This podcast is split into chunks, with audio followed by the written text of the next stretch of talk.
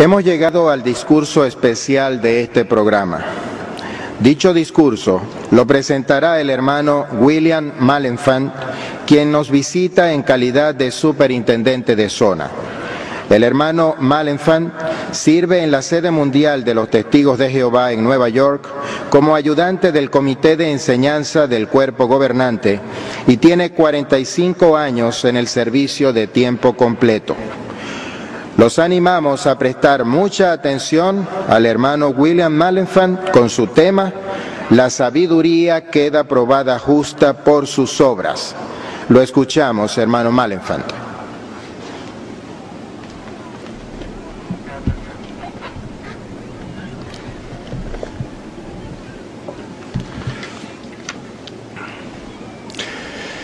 Antes de principiar mi discurso, hermanos, quisiera extender a todos ustedes los saludos y el amor de sus hermanos en países que hemos visitado en esta visita de zona, de, Perú, Bolivia, Ecuador, Colombia y claro de donde comenzamos, del cuerpo gobernante y la familia Betel en Brooklyn, Nueva York.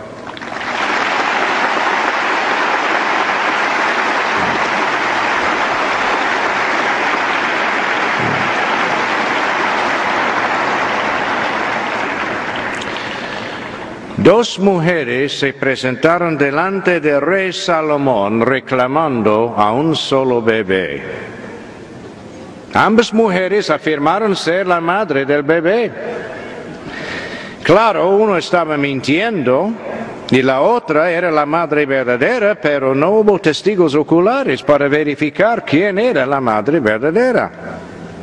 ¿Qué hizo Salomón? Bueno, dio el orden de cortar en dos el bebé y dar la mitad a cada mujer. Si usted hubiera estado ahí presente cuando Salomón dio el orden de cortar en dos el bebé y dar la mitad a cada mujer, hubiera dicho usted, ay, qué hombre más sabio dividir un niño de esta forma. No, de ninguna forma, hermanos.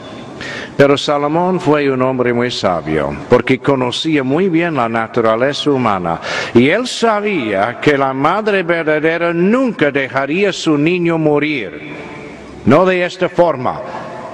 Sería preferible para ella entregar su niño a otra mujer que dejarlo morir.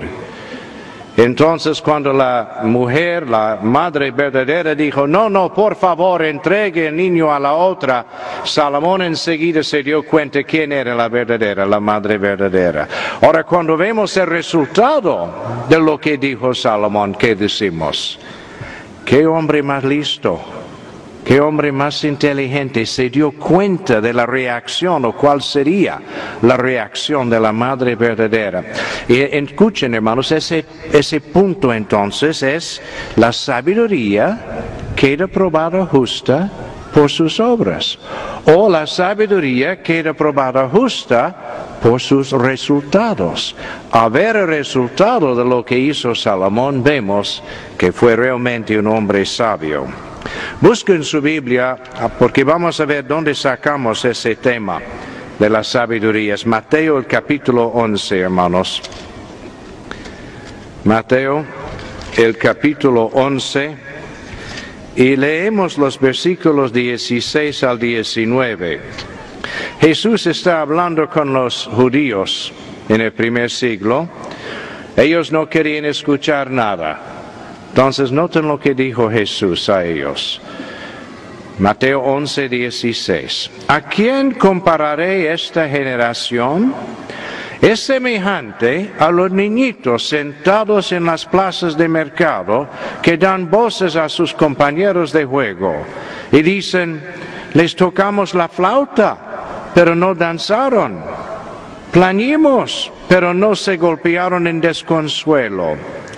O sea, Jesús quería mostrar a la gente que era como jóvenes jugando, que a un minuto quería jugar de una forma, en el otro minuto jugar de otra forma, siempre cambiando de parecer.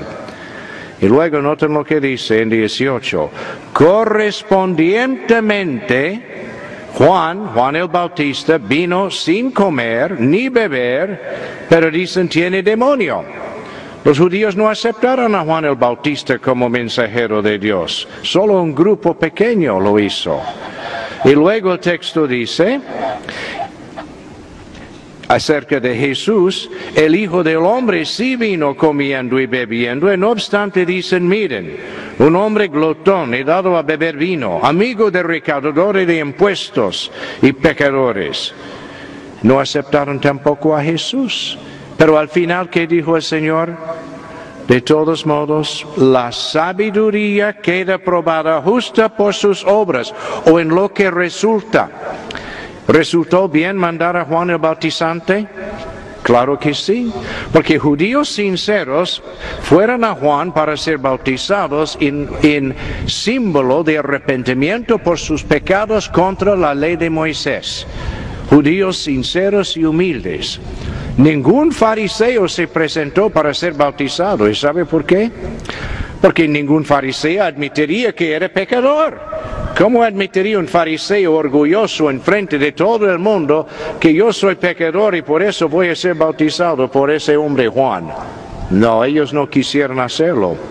Pero Juan preparó un grupo de judíos, después de haber sido bautizados, ellos eran listos mentalmente y emocionalmente de aceptar el Mesías. Ellos se daban cuenta que necesitaba ayuda. Y de esta forma, cuando vino Jesús, ellos llegaron a ser los discípulos de Cristo Jesús. Por eso, como dijo Jesús, la sabiduría queda probada justo por sus obras, porque resultó bien los que escucharon a Juan y luego los que siguieron a Jesucristo. Hermanos, la sabiduría de Jehová es maravillosa. Hay un texto bíblico que nos enseña un poco más de su sabiduría y utiliza cierta expresión muy interesante, secreto sagrado. Vamos a ver en la Biblia dónde se encuentra. Primera a los Corintios, capítulo 2, por favor. Primera a los Corintios, el capítulo 2, y leemos los versículos 7 al 10. Pablo está escribiendo, y eso es lo que dice, primero los Corintios 2, 7 al 10. Más bien, hablamos la sabiduría de Dios en un secreto sagrado, la sabiduría escondida que Dios predeterminó antes de los sistemas de cosas para nuestra gloria. ¿Entienden lo que significa? está hablando de sabiduría de Dios en un secreto sagrado, sabiduría escondida. ¿Cómo? Bueno, piensen, en el jardín de Edén, cuando Adán pecó, en el instante en que él mordió la fruta, Dios supo exactamente lo que iba a hacer para rectificar todo, para llevar a cabo completamente su propósito y no se lo dijo a nadie. Secreto de Dios, ¿verdad? Y sagrado porque pertenecía a Dios. Un secreto sagrado o sabiduría escondida. Y luego Jehová, en la primera profecía en la Biblia, Génesis 3.15, comenzó a indicar la manera en que él iba a llevar a cabo su propósito maravilloso de tener la tierra como un paraíso, gente por millones en la tierra, para cumplir ese propósito original que él dio a Adán y Eva en el jardín.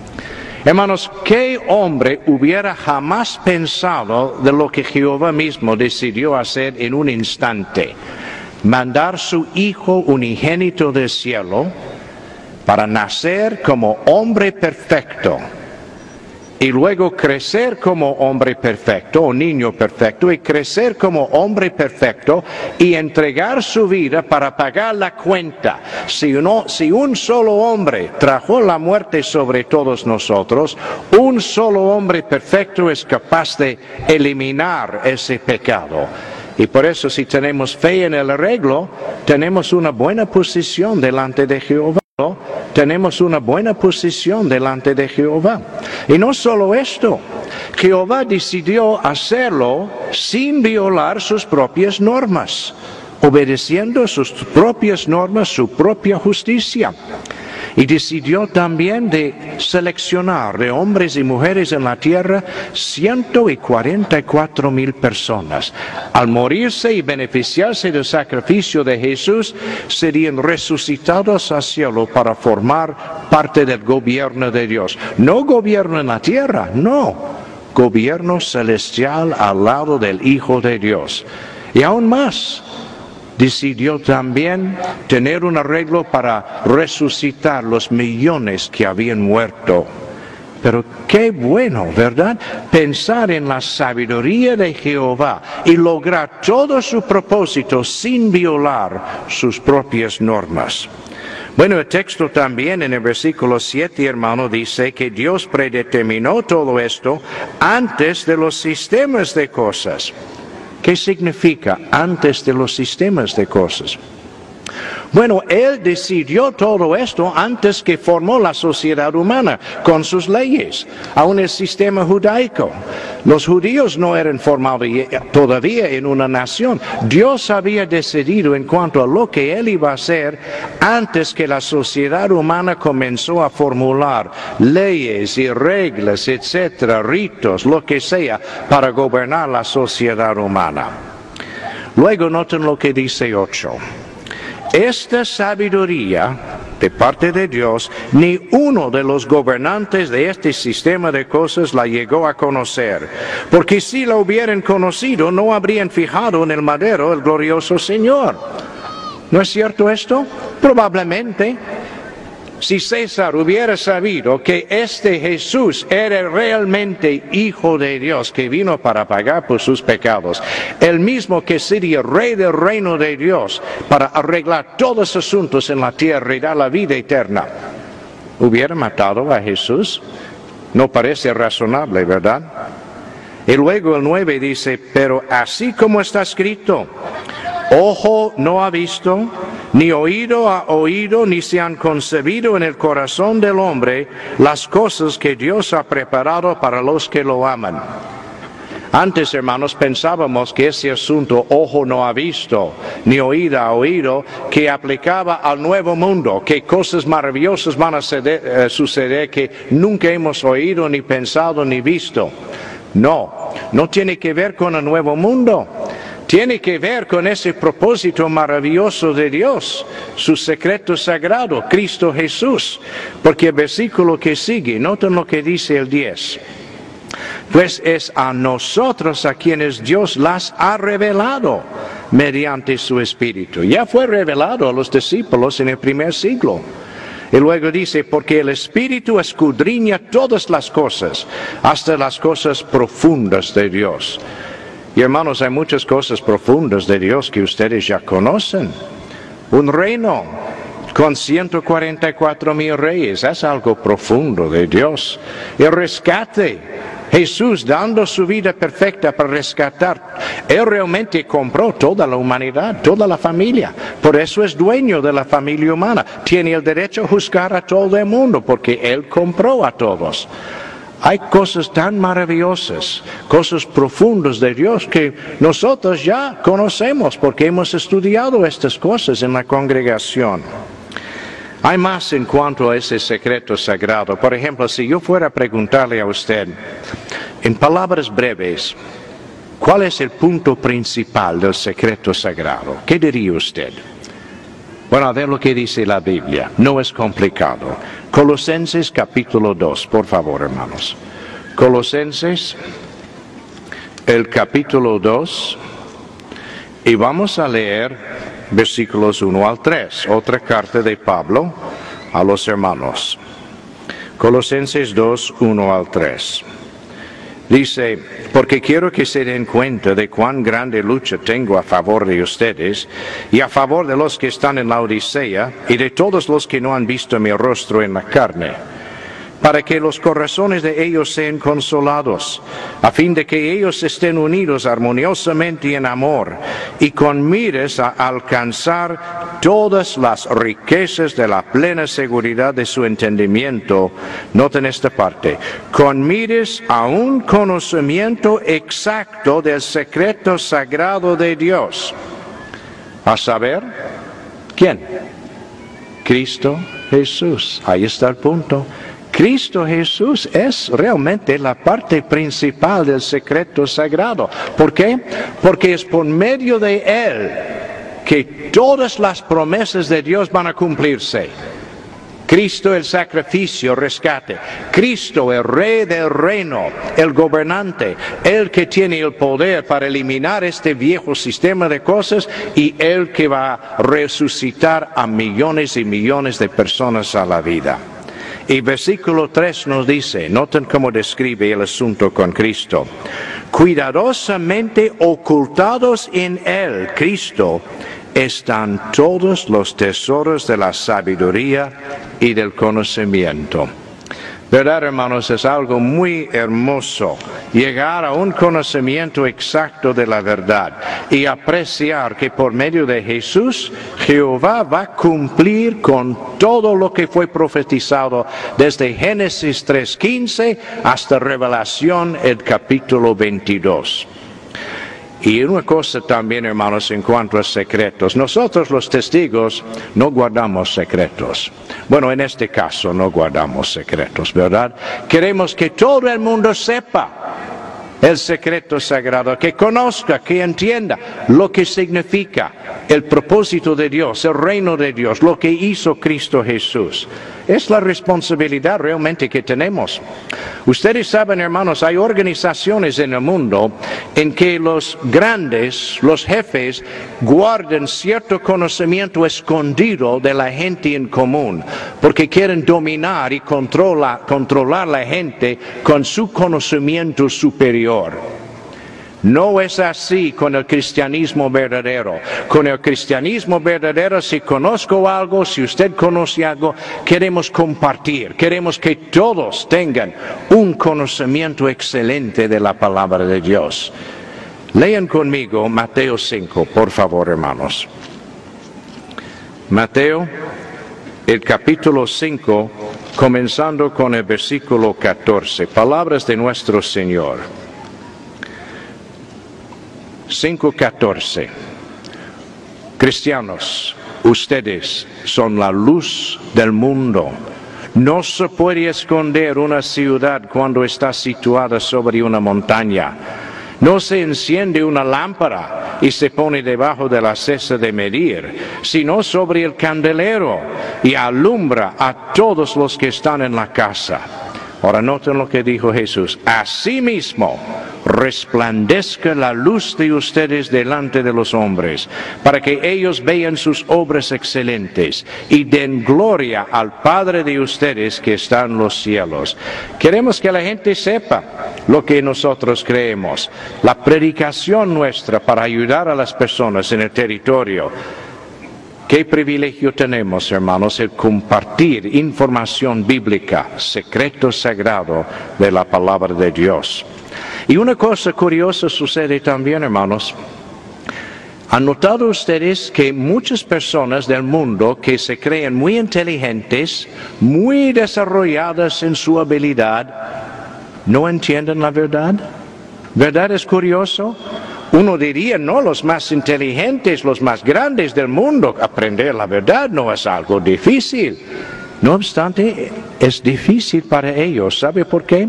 No porque la verdad es complicada. No, probablemente es el contrario. Es demasiado sencillo. Y ellos en su orgullo, ellos se creen tan grande, tan inteligente, tan poderoso, no quieren humillarse para realmente aprender la verdad de Dios. Lean conmigo lo que, lo que dijo Jesús en Mateo 11, hermanos. Mateo 11, y vamos a leer eh, los versículos 25 y 26. Mateo 11, 25, 26. Jesús está hablando aquí. Noten, en aquella ocasión Jesús tomó la palabra y dijo, hablando con su Padre, te alabo públicamente, Padre, Señor del cielo y de la tierra, porque has escondido Padre, Señor del cielo y de la tierra, porque has escondido estas cosas, la verdad, secreto sagrado, de los sabios e intelectuales y las has revelado a los pequeñuelos. Sí, oh Padre, porque el hacerlo así vino a ser la manera aprobada por ti. ¿Verdad es interesante? Y es, es así. Hoy en día, hermanos, hay hombres que tienen conocimiento del hebreo y del griego y ellos han hecho traducciones de la Biblia porque son tan inteligentes en cuanto a idiomas. Pero fíjense, ellos siguen con las mismas enseñanzas falsas, fuego de infierno, Trinidad, ah, inmortalidad del alma, cosas que la Biblia no enseña, pero no, ellos siguen adelante a pesar, son inteligentes, pero faltan algo, humildad. Y por eso toda la verdad está escondida de ellos porque no quieren someterse a Jehová y a su Hijo Cristo Jesús. Un punto en cuanto a la humildad también, hermanos. Jehová Dios es el gran alfarero Ustedes saben lo que es un alfarero, lo que puede hacer con el barro. Y nosotros somos el barro. Y Dios nos está moldeando. En verdad, hermanos, cada persona en la tierra está siendo moldeado de una forma u otra. Y no es que Dios simplemente decide, no, de este hombre yo voy a ser una buena persona y este no va a servir para nada. No, Dios no obra de esta forma. Nosotros estamos siendo moldeados de una manera muy curiosa y muy interesante. Busquen su Biblia y vamos a ver cómo Dios nos moldea. El texto que revela esto es Jeremías capítulo 18, hermanos. Jeremías capítulo 18 y vamos a leer versículos 1 al 10. Jeremías 18, 1 al 10. Dice, la palabra que le ocurrió a Jeremías de parte de Jehová, diciendo, levántate y tienes que bajar a la casa del alfarero, y ahí te haré oír mis palabras. Bueno, Jeremías obedeció, porque dice, y procedía a bajar a la casa del alfarero, y ahí estaba él haciendo un trabajo sobre las ruedas del alfarero, y la vasija que él estaba haciendo con el barro la echó a perder la mano del alfarero. Y él volvió atrás y se puso a hacer de ella otra vasija, tal como pareció recto a los ojos del alfarero hacerla. Es cierto, hemos visto esto, ¿verdad? Un alfarero que arruina quizás algo en cuanto al barro, puede formar otra cosa del mismo barro. Jehová no comete errores como el alfarero humano, pero noten lo que dice ahora, cinco en adelante. Y la palabra de Jehová continuó corriéndome y dijo, ¿No puedo yo hacer con ustedes justamente como este alfarero, oh casa de Israel? Es la expresión de Jehová. Miren, como el barro en la mano del alfarero, así son ustedes en mi mano, oh casa de Israel. Ahora, ¿cómo? Los versículos 7 al 10 nos da la respuesta. Presta cuidadosa atención. En cualquier momento que yo hable contra una nación y contra un reino para desarraigarla y para demolerla y para destruirla, y esa nación realmente se vuelva de su maldad contra la cual haya hablado, yo también ciertamente sentiré pesar por la calamidad que haya pensado ejecutar en ella. Pero en cualquier momento que yo hable respecto de una nación, respecto de un reino para edificarla y para plantarla, y ésta realmente haga lo que es malo a mis ojos al no obedecer mi voz, yo también ciertamente sentiré pesar por el bien que yo me hubiera dicho que haría para su bien. ¿Entienden? Un cuadro. Jonás. Jonás fue a Nínive con el fin de condenar la ciudad. ¿Recuerdan? Y él dijo, en 40 días Dios va a acabar con Nínive. Pero ¿qué pasó, hermanos? Los ninivitas eran humildes. Ellos escucharon la predicación del mensajero de Dios, se arrepintieron y Dios decidió no destruir la ciudad en 40 días. ¿Ven el punto? Ellos fueron moldeados por el mensaje de Jonás. Ellos cambiaron su, su, proceder, su manera de pensar y se arrepintieron al escuchar y obedecer el profeta por humillarse. Ellos fueron moldeados a lo bueno. No es que Dios forzó a los ninivitas a cambiar, no pero por su propia humildad al escuchar al mensajero de Dios, es como las manos de Jehová estuvieran ahí trabajando el barro, ellos mismos, y arrepentidos. Pero el versículo, los versículos 9 y 10 ahora habla de otra cosa, una nación plantada por Dios. ¿Qué nación fue plantada por Dios? Israel una nación bendecida ricamente por Jehová. Pero ¿qué hizo la nación de Israel en cuanto a los profetas mandados por Dios? Ellos lo más los mataron. ¿Y qué hay del Hijo mismo de Dios cuando fue a, predicar, enseñarles?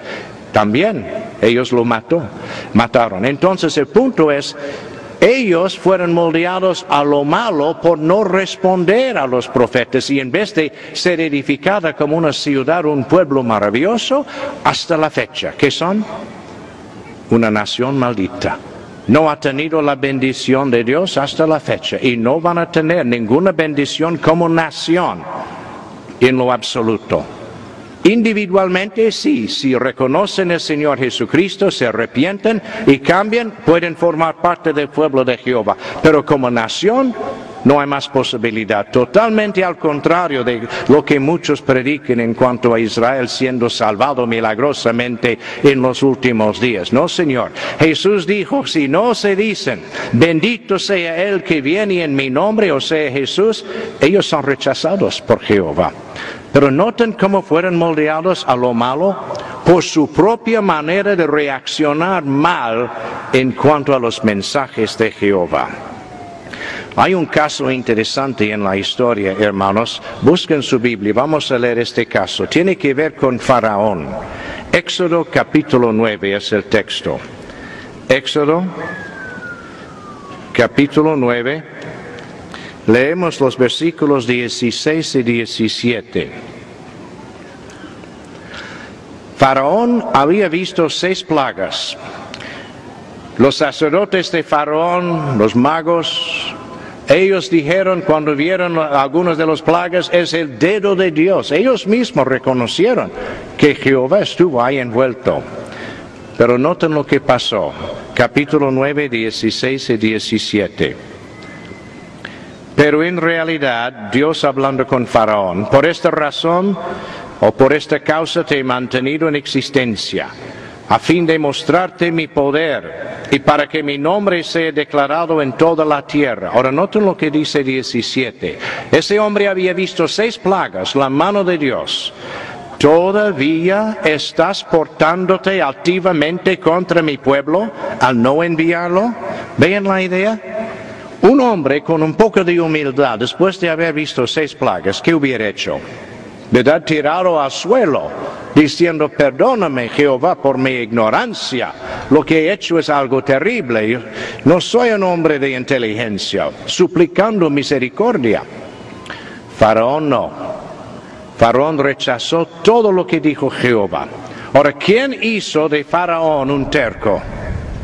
Faraón se hizo un terco. Su propia manera de reaccionar. Él era culpable de su situación, no Jehová. Jehová le dio muchas oportunidades para cambiar. Pero como mucha gente hoy en día, en vez de humillarse y cambiar, quieren seguir peleando y luchando en contra del Dios verdadero. Y al fin simplemente suceden más problemas para con tales personas. Vamos a ver, también vemos, mejor dicho hermano, vemos la misma cosa eh, en las comunidades hoy día. Por ejemplo, en las ciudades grandes en Venezuela, ¿verdad que hay un poco de crimen? Más que un poco en algunos lugares. Hay problemas en la vida, hay dificultades. ¿Y qué hacen algunas personas? Bueno, compran pistolas y rifles, ¿verdad? Se ponen un poco violentas ellas mismas, lo que hemos visto. Un poco violentas ellas mismas, lo que hemos visto. Pero no todos. Hay otras personas, a ver el crimen y problemas, se ponen más blandas.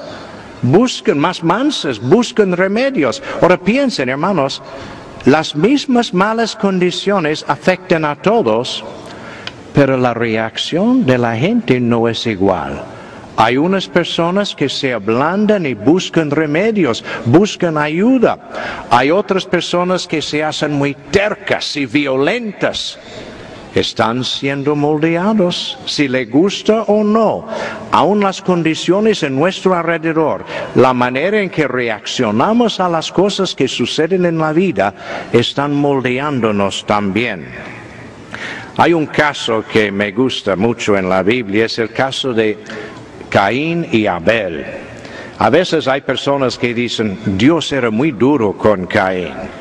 No, no, no, no, no. Dios no era duro con Caín.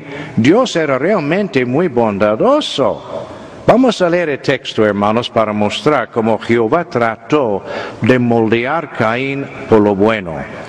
Génesis el capítulo 4, por favor. Génesis capítulo 4 y leemos versículos 6 y 7. recuerden, Caín había ofrecido algo a Jehová, legumbres vegetales en sacrificio, y Dios rechazó su ofrenda. No era grave, simplemente Caín no mostraba la fe correcta.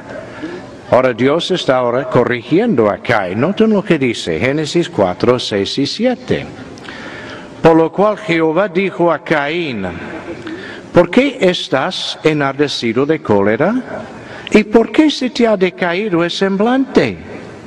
Si te diriges a hacer lo bueno, ¿no habrá ensalzamiento? Pero si no te diriges a hacer lo bueno, hay pecado agazapado a la entrada y su deseo vehemente es por ti. Ahora noten esta parte. Y tú, por tu parte, Caín, ¿lograrás el dominio sobre él? ¿Ven el punto, hermanos? Es como Jehová tenía las manos extendidas a Caín diciendo, mire Caín, yo rechacé tu ofrenda porque, ofrenda porque no era correcta. Pero si tú cambias, Caín, yo te voy a ensalzar. Tú vas a tener una vida muy rica, muy buena, pero Caín, cuidado, tú vas a reaccionar bien. Tú tienes control de la situación, ¿qué vas a hacer? ¿Y qué hizo, hermanos? Para mostrar que, ¿sabe lo que él hizo realmente cuando Jehová extendió sus manos a él? Él dijo, ni me tocas. Así es. ¿Y qué hizo después? Se fue para matar a su propio hermano. Su terquedad. Caín era responsable por todo. Pero Jehová era muy cariñoso y bondadoso. ¿Desde cuándo el Dios verdadero no puede corregir una persona? Y cuando un humano insignificante se enoja con el Creador, realmente hermanos, perdona la expresión, pero es realmente estupidez enojarse con Dios porque nos está corrigiendo de algo. Pero eso es lo que sucedió con Caín. Nunca queremos rechazar las manos de Jehová cuando se extienden para corregirnos y ayudarnos. Ahora, hay un caso positivo. Ese caso positivo también es muy fascinante. Es el hombre Naamán. Busquen su Biblia. Vamos a leer el relato juntos. Es el segundo de Reyes. Segundo de Reyes. Y vamos a leer comenzando capítulo 5. Segundo de Reyes, capítulo 5. Comenzamos con el versículo 9, pero antes de la lectura, ¿recuerdan lo que pasó? Una muchacha israelita fue llevada en cautiverio a Siria. Y ellos pusieron a esa muchacha a trabajar en la casa de Naamán, un general del ejército de Siria. Pero Naamán era leproso. Entonces la muchacha con una fe en Jehová y sus profetas y una confianza total dijo a la esposa de Naamán, mire, si tu Señor, si Señor Naamán fuera a Israel, al profeta Eliseo, él puede curar el Señor Naamán de su lepra. qué valor esta muchacha tenía eh, viviendo en un país extranjero y en cautiverio. Bueno, la esposa de Naamán le habló con él diciendo, mire, esa muchacha me dijo todo eso de su profeta. Y Naamán fue al rey de Siria para decir lo mismo. Mire, me gustaría irme a Israel a ver este profeta. Entonces el rey de Siria mandó Naamán a Israel. Ahora, él fue con sus carros de guerra, muchos soldados, pasando por territorio enemigo para llegar a la casa de Eliseo. Ahora comenzamos la lectura, hermanos, con el versículo 9. Dice, de manera que Naamán fue con sus caballos y sus carros de guerra y se paró a la entrada de la casa de Eliseo. ¿Cómo creen ustedes era la casa de Eliseo? ¿Un palacio? Lo dudo. Los profetas en Israel eran muy pobres, hermano. A ellos no les importaba mucho las riquezas y la ropa ni nada. Era una casa bastante pobre. No obstante, noten lo que sucedió. Sin embargo, Eliseo, en vez de él mismo de salir, le envió un mensajero que dijo, yendo allá, tienes que bañarte siete veces en el Jordán para que vuelva a ti tu carne y sea limpio. Bueno, eso no fue difícil, ¿verdad? Fue algo muy sencillo. Pero ¿cómo reaccionó Naamán?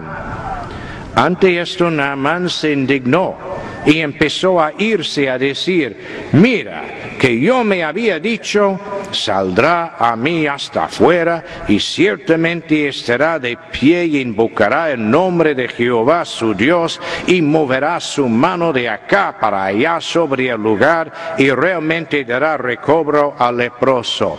Él quería una cosa sensacional en frente de sus ojos y eh, eh, Eliseo simplemente mandó un siervo para decirle, mire, vaya, bañate siete veces en el río. Eso no le agradó por nada. Noten lo que sucedió después. Él está bien enojado. ¿No son el Albaná y el Farpar, los ríos de Damasco, mejores que todas las aguas de Israel? No puedo bañarme en ellos y ciertamente ser limpio. Con eso se volvió y se fue furioso.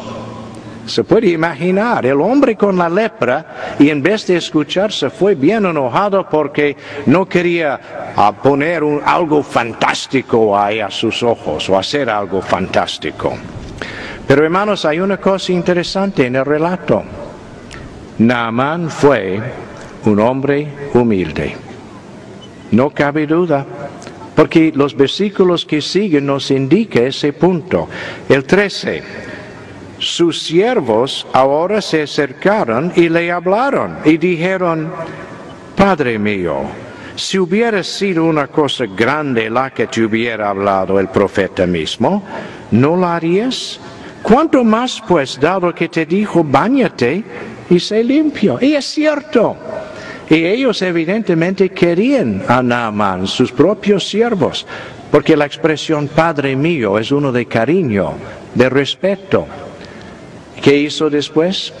Naaman se humilló y escuchó a sus siervos. Porque el texto dice, por lo cual él bajó y empezó a sumergirse en el Jordán siete veces, conforme a la palabra del hombre del Dios verdadero. Después de lo cual su carne se volvió como la carne de un muchachito y quedó limpio. ¿Verdad es hermoso, hermanos? Naamán fue moldeado al principio no, al principio se enojó y se fue, pero luego sus siervos, apelando a su, su amor, su justicia, lo correcto, el amor que ellos le tenían, él escuchó a sus servicios, siervos y fueron moldeados y obedeció a Eliseo y se sanó. Otra cosa, hermanos, en este relato que nos corresponde a nosotros los ancianos. Cuando damos consejo a un hermano o a una hermana, no, no piensen que toda persona tiene que responder enseguida al consejo que enseguida tiene que reconocer todo el malo o lo incorrecto, lo que sea. Hay personas, hermanos, que necesitan un poco de tiempo para asimilar el consejo, quizás irse a casa pensar en el consejo que fue dado para poder recapacitarse, ¿verdad? Por eso cuando damos consejo no vamos a juzgar rápidamente los hermanos llamándoles tercos o duros de, cabeza los hermanos llamándoles tercos o duros de, cabeza o servicio simplemente porque no escuchen enseguida. Hay que permitir ciertas personas un poco de tiempo para ajustar su mente. Pero qué cosa, ¿verdad, hermanos, en cuanto al poder de Jehová, el gran alfarero? nos está moldeándonos a todos, sobre todo nosotros en la verdad. Su Biblia, la palabra de Dios, está moldeándonos si escuchamos bien. El estudio de la atalaya hoy a ustedes, los padres, ¿verdad? Está moldeando los padres en cuanto a cómo tratar con los hijos, escuchar a los hijos, tener muy buena comunicación con ellos, enseñarles, no simplemente pensar un estudio, ya yo he cumplido con mi deber por la semana, no, no. E, es, realmente en todo momento nuestra manera de hablar, actuar, tratar, pasar tiempo con los jóvenes, charlar con ellos, escuchar lo que dicen. Todo eso tiene que ver con ser moldeados también y nosotros queremos obedecer lo que dice la palabra de Dios. La sabiduría de Dios, hermanos, se manifiesta también por la actividad de su Espíritu y nuestro esfuerzo por escucharlo. ¿Escucha usted el Espíritu de Dios? ¿Le habla a usted el Espíritu de Dios? Sí, Oh sí. Ahora, hermanos, no estoy hablando de oír una voz del cielo. Por favor, no presten atención a voces del cielo. No es el punto. Pero sí el Espíritu de Dios nos habla. El Espíritu de Dios desempeña un papel muy, muy importante en la vida cristiana. Porque recuerden, el Espíritu de Dios es la fuerza activa de nuestro Creador. Nos apoya en la predicación, nos ayuda en muchas maneras. Cuando usted comenzó a asistir al Salón de Reino, quizás usted dijo, bueno, mire, yo voy al salón para escuchar, pero nunca en la vida voy a subir la plataforma para dar un discurso. Pero ¿qué está haciendo ahora? ¿Verdad? Subiendo la plataforma para dar discursos. Y personas muy tímidas lo hacen. ¿Cómo? Bueno, es el Espíritu de Jehová que nos ayuda, porque no es simplemente la fuerza nuestra personal, no, sabemos que es lo correcto, confiamos en Jehová, preparamos bien y tratamos y logramos mucho. O quizás usted dijo al principio, voy al salón y quizás voy a subir la plataforma, pero olvídese, nunca voy a tocar a ninguna puerta. Pero usted lo hace. Y eso no es totalmente natural, hermanos, visitar gente que no conocemos con la Biblia en la mano para predicarles. Pero lo hacemos y mira los resultados. ¿Verdad que el Espíritu de Jehová nos ayuda a cumplir con nuestro ministerio? Hay un texto, hermanos, que habla del Espíritu en nuestro tiempo. En Revelación, el capítulo 22, versículo 17. Revelación aplica a nuestro tiempo. Revelación 22, 17. Eso es lo que dice. Y el Espíritu y la novia siguen diciendo, ven. Y cualquiera que oiga diga, ven y cualquiera que tenga sed, venga, cualquiera que desee, tome gratis el agua de la vida. Bueno, ¿quién es en este caso la novia? Ustedes saben, los 144 mil eh, componen como una novia. Es simbólico, claro, pero 144 mil ungidos son como la novia simbólica de, Cristo. Y Cristo es como el esposo. Ellos se someten a Cristo, cooperen con Cristo como una novia está, coopere con su novio. ¿Y ha, ha estado diciendo, ven la novia? Claro que sí. ¿Cuándo comenzó a formarse la novia? Pentecostés 33 era común. Espíritu Santo fue derramado sobre 120 en un aposento de arriba. ¿Recuerden? Entonces, ¿qué sucedió después de recibir Espíritu Santo? Bajaron y comenzaron a decir a toda la gente, ven, predicando acerca de Cristo. Y en tiempos modernos, el resto de los ungidos, ¿verdad que están diciendo también a todo el mundo, ven, asamblea de circuito, asamblea de circuito, la predicación de casa en casa, las publicaciones, la atalaya? ¿Por qué tenemos todo esto?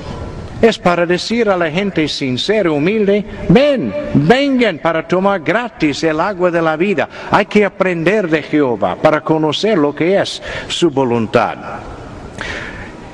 En la Atalaya de 77 salió ese comentario hablando de Revelación 22, 17. Dice, aquí el espíritu que se menciona es la fuerza activa de Jehová que se expresa por medio de las expresiones inspiradas que se encuentran en las profecías de la Biblia.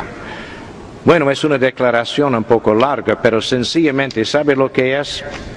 Usted va a una puerta, o usted habla con una persona y usted saca su Biblia y usted lee segunda a Timoteo 3, 1 al 5, tiempos difíciles de manejar, hombres amadores de sí mismos, etc. Y la persona en la puerta le dice, es precisamente lo que vemos sucediendo, exacto. ¿Qué está diciendo el Espíritu? Ven, ven, ¿Ve la idea?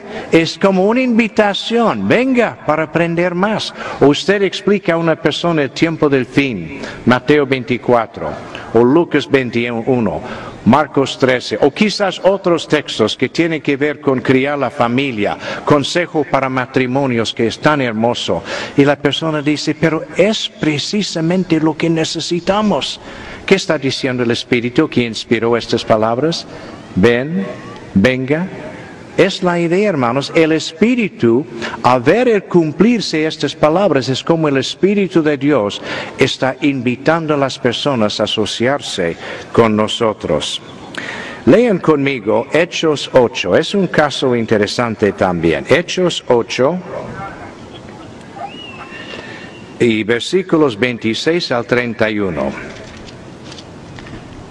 Hechos 8 26 al 31. El texto dice, sin embargo, el ángel de Jehová habló a Felipe, un ángel habló a Felipe y dijo, levántate y ve hacia el sur al camino que baja de Jerusalén a Gaza. Este es un camino por el desierto árido. Ante aquello, él se levantó y se fue. Y mira, un eunuco etíope, hombre en poder bajo Candace, reina de los etíopes, y que estaba sobre todo el tesoro de ella. Él había ido a Jerusalén para adorar, pero volvía y estaba sentado en su carro y leía en voz alta al profeta Isaías. De modo que el Espíritu dijo a Felipe, acércate y únete a este carro. Felipe corrió al lado y le oyó leer en voz alta a Isaías el profeta y dijo, ¿verdaderamente sabes lo que estás leyendo? Él dijo, realmente, ¿cómo podría hacerlo a menos que alguien me guiara? Y suplicó a Felipe que subiera y se sentara con él. ¿Notaron ustedes la diferencia en el texto, hermanos? En 26 dice un ángel le habló y sabemos lo que es un ángel. Un ángel es una persona. Pero luego en el versículo 29 dice, y el Espíritu dijo a Felipe, acércate a este carro. ¿Cómo sucedió? Sabemos que un ángel le habló, pero ¿cómo es que el Espíritu le habló para acercarse al carro? ¿Vino el ángel de nuevo quizás para decirle, Felipe, acerca de este carro? O quizás Dios simplemente plantó en la mente de Felipe milagrosamente el deseo de acercarse al carro. O quizás la misma conciencia de Felipe entrenada por la Biblia, sabiendo lo que era su misión de predicar, a ver o oír un hombre leyendo Isaías, decidió él mismo, voy a acercarme a este carro. Hermanos, francamente yo no sé la respuesta. Porque la Biblia no lo dice directamente, pero yo sí, yo sé una cosa. Yo sé que en este tiempo como el Espíritu nos habla, ¿y sabe cómo? Por la Biblia, por la conciencia nuestra entrenada, por la Biblia. Oh sí, Hubo un caso, una experiencia, hermanos, que salió de su país, de Venezuela. Hace nueve años mi esposo y yo visitamos a su sucursal. Y en aquella ocasión hubo unos misioneros que nos hablaron de una experiencia personal que ellos habían misioneros que nos hablaron de una experiencia personal que ellos habían tenido. Fue un día, el, eh, un día el esposo dijo a la esposa, mira muchacha, vamos a hacer las compras para la casa misional. Entonces ella dijo, está bien, vámonos. Pero él dijo, mire, no vamos a hablar con nadie. No predicamos. Porque yo tengo demasiados estudios y si yo hablo con alguien va a querer estudiar y yo no tengo tiempo. Entonces él dijo, recuerda, ahora no predicamos, solo vamos a hacer las compras. Y ellos fueron a la parada del autobús y ahí estuvo una señora esperando el autobús. Entonces el hermano dijo, mire chica, tú sabes, no diga nada. Entonces la señora ahí está esperando el autobús, mira al hermano y dijo, Señor, ¿puede usted decirme por qué las calles están tan sucias y por qué la vida es tan difícil? ¿Qué está pasando? Hermanos, el Espíritu le habló. El hermano tuvo que hablar. Otro estudio. Pero no le ha sucedido algo igual. Piensen un momentito. Usted va a una casa. Sale una señora llorando. Había perdido quizás su esposo o un hijo en la muerte. Hermanos, ¿qué le dice a usted el Espíritu? ¿Verdad? El Espíritu por su conciencia le dice, mire, saca tu Biblia, muestre la esperanza de los muertos, la condición de los muertos, el nuevo mundo, lo que, lo que la Biblia enseña. ¿No es cierto? El Espíritu nos habla a nosotros de esta forma, hermanos, porque tenemos la conciencia entrenada por asuntos bíblicos, la palabra de Dios y sabemos lo que es correcto, lo que es bueno. O si hay una tentación a hacer algo malo, incorrecto, ¿verdad que el Espíritu nos dice, cuidado, no te metes? ¿Verdad o no? El Espíritu, hermanos, nos habla si tenemos la conciencia bien entrenada. Y eso es lo que queremos. Queremos ayudar a la gente con amor y también permitir al Espíritu guiarnos. La sabiduría de Jehová, no cabe duda, es formidable. La sabiduría de Dios exige que nos mantengamos separados del mundo. Es lo que dijo Jesús, no podemos ser parte del mundo. Busquen su Biblia, vamos a ver otro aspecto de su sabiduría. Juan 17, Juan 17, 15 y 16. Son palabras del Señor Jesús y cada persona que afirma ser cristiano realmente debería obedecer lo que dice Jesús. Juan 17, 15 y 16. Jesús orando a su Padre. Te solicito no que los saques del mundo, o sea, sus discípulos, sino que los vigiles a causa del inicuo. Ellos no son parte del mundo, así como yo no soy parte del mundo. Hermanos, un cristiano verdadero no es parte del mundo. Pero ¿cómo puede ser? Vivimos en el mundo, mandamos nuestros hijos a las escuelas en el mundo, la gente en el barrio donde vivimos, muchos son del mundo. ¿Cómo se puede explicar en qué manera nosotros no somos parte del mundo? Hay un acrónimo, mamá, M-A-M-A, que nos ayudará. M. Tenemos metas diferentes de las metas del mundo, hermanos. Las metas nuestras no son egoístas. La meta nuestra no es hacernos ricos, etcétera, en este mundo. La meta principal que tenemos es servir a nuestro Dios y ayudar a la gente su voluntad, predicar, conducir estudios bíblicos progresivos, visitar a la gente. La meta que tenemos es una meta altruista y noble en la vida, no egoísta. A. Actitud. La actitud que tenemos en cuanto a la vida, el dinero, el matrimonio, el sexo, mujeres, niños, muchas cosas. La actitud nuestra es totalmente diferente de la actitud de la gente en el mundo. La actitud nuestra es para seguir las enseñanzas bíblicas, pero no la actitud que vemos en el mundo. Hermanos, la actitud de muchos en el mundo, ellos piensan que el éxito en la vida es una casa grande, un televisor enorme y quizás un Mercedes-Benz. Es éxito. Ridículo. Y en la casa hay pelea entre esposo y esposa en cuanto a dinero. Los hijos están ya tomando drogas. No hay, no hay felicidad, ni gozo, ni propósito verdadero en la vida. Simplemente adquirir dinero y cosas materiales. Realmente es razonable pensar que Dios nos puso en la tierra solo para conseguir cosas electrónicas. Eso, eso es ridículo, hermanos. Por eso la, actitud que tenemos en cuanto a las cosas en la vida es diferente. M, métodos. Los métodos que utilizamos para lograr lo que necesitamos en la vida son diferentes. El método nuestro es ser honesto, seguir principios bíblicos, no engañar a las personas. El fin no justifica el medio. En el mundo ellos piensan poco importa el medio, solo consigue. No, Señor. El fin no justifica el medio, porque los medios tienen que ser medios cristianos, rectos y honestos en la vida. Y finalmente, A, acciones. Bueno, si tenemos metas diferentes, si tenemos actitud diferente, si los métodos son diferentes, las acciones nuestras son diferentes. No vamos a participar en la violencia no vamos a hacer daño a nadie. No vamos a mentir, engañar. Más bien queremos ser humildes, mansos. Eso no es una debilidad. Saben ustedes, hermanos, hay personas con un carácter muy fuerte en el mundo que piensan ser humilde es una debilidad. El contrario es la verdad. Ser orgulloso es una debilidad. Va a fracasar siempre la persona por su propio orgullo.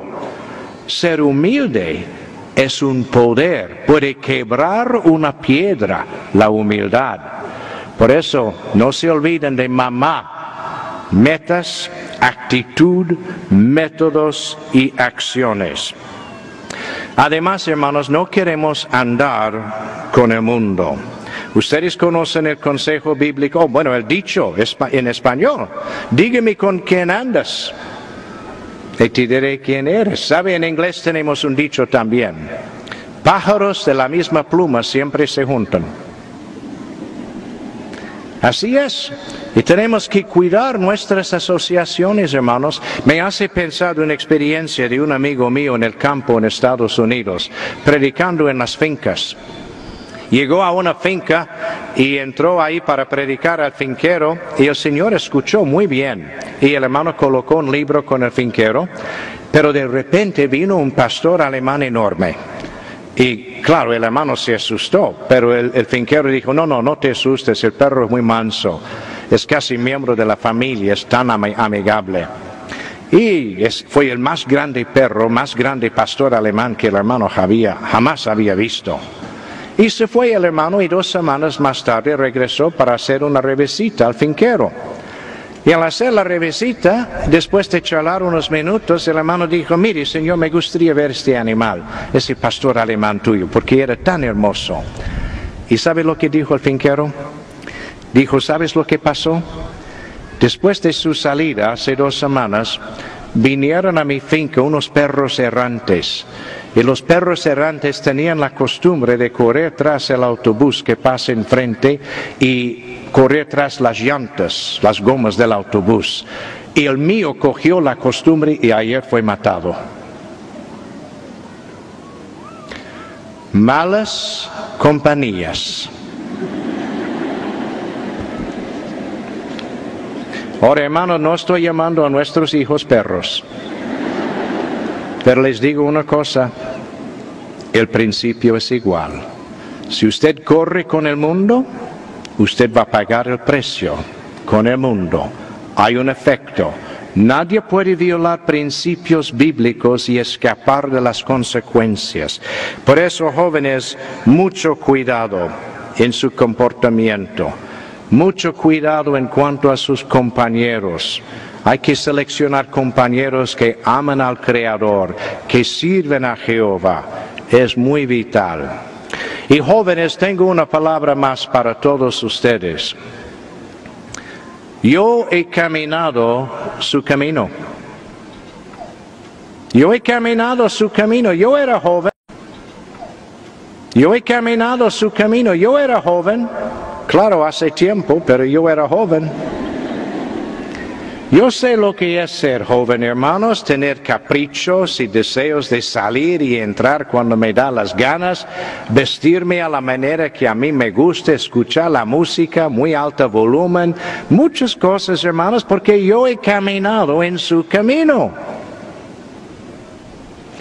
¿Hay uno de ustedes que ha caminado en mi camino? Ni uno. Yo sé más que ustedes, por eso tienen que escucharme. Y también jóvenes, sus padres han caminado en su camino. Por eso hay que escuchar y obedecer a sus padres. A ustedes los jóvenes, muy sinceramente, queremos que tengan una vida rica, con muchas bendiciones y no muchas lágrimas y dolor escuchan a sus padres, escuchan a los ancianos en la congregación, escuchan a la palabra de Jehová jóvenes, porque va a resultar bien para ustedes. Hay un texto en la Biblia, Hebreos capítulo 6, versículo 10, que contiene una palabra de gran importancia que revela lo que no es en vano en esta vida. Hebreos capítulo 6, versículo 10. A ver si usted puede encontrar la palabra. Hebreos 6, 10. Vamos a leerlo. Hebreos el capítulo 6 y el versículo 10. El texto dice, porque Dios no es injusto para olvidar la obra de ustedes, y el amor que mostraron para con su nombre, por el hecho de que han servido a los santos y continúan sirviendo. ¿Cuál es la palabra? ¿Encontraron la palabra? ¿Sabe cuál es? Olvidar. Oh sí. Olvidar es la palabra más importante. ¿Sabe por qué? Hermanos, si Jehová, el gran Dios del universo, se olvida de usted, si se olvida de mí, mi vida ha sido vanidad, pura vanidad. ¿Verdad o no? Queremos ser recordados por Dios, queremos desarrollar un buen nombre con nuestro Creador. Por eso la palabra importante es, no queremos que nos olvide. Queremos obrar de tal forma que Dios nos mantiene en su mente. Y por eso el mismo texto que dice, Dios no se olvida la obra de ustedes. ¿Qué obra? ¿Obra egoísta? ¿Obra buscando solo asuntos personales, prosperidad personal, pero nunca hablando de Jehová ni su palabra? Hay muchos en el mundo que lo hacen, hermanos. ¿Cuántas personas trabajan en la fábrica o en el campo o que van a las universidades de grande del mundo? Nunca hablan de Dios, no viven para honrar a Dios. ¿Puede usted imaginar el Armagedón cuando viene y hombres caminando hacia eh, el fin de este viejo sistema y Dios mirando abajo y un hombre gritando a Dios, pero Dios, yo soy médico. No, no, yo soy carpintero, yo soy plomero, yo soy abogado. ¿Y sabe lo que Dios va a decir? ¿Y qué? ¿Qué? ¿Qué hiciste para honrarme? ¿Qué hiciste para mostrar agradecimiento por la vida que tienes?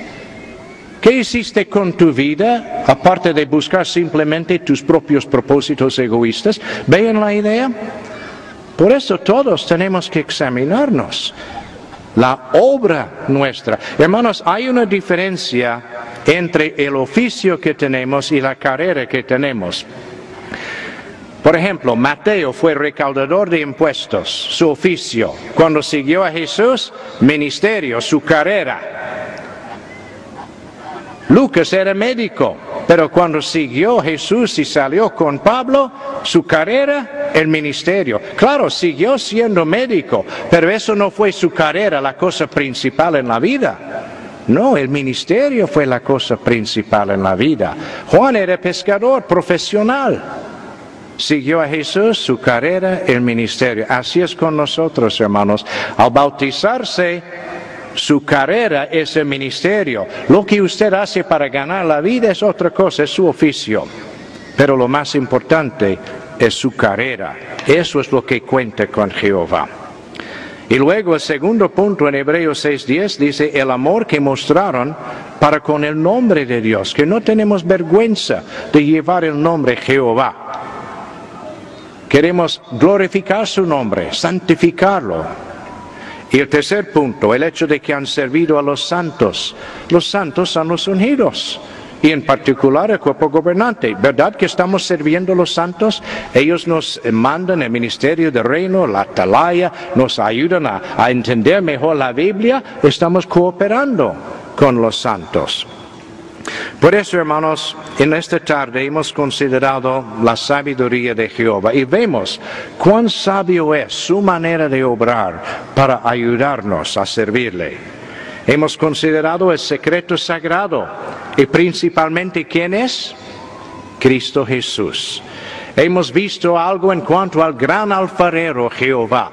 Él tiene las manos ahí para formarnos. Nosotros somos barro y queremos someternos a las manos bondadosas de Jehová. Hemos visto también cuán sabio es escuchar el Espíritu de Jehová Espíritu de Jehová que se revele en su palabra, la Biblia, en la conciencia entrenada por los dichos bíblicos. Y también hemos aprendido de escuchar a mamá, meta, actitud, métodos y acciones que nos separan de este viejo mundo. No queremos formar parte de nada en el mundo que va a traer vergüenza o oprobio sobre el nombre de Dios. Es por eso que somos neutrales en cuanto a los asuntos del mundo. ¿Puede usted imaginar si hubo guerra entre países, testigos de Jehová, matándose los unos a los otros, porque por casualidad nacieron en un país o otro país?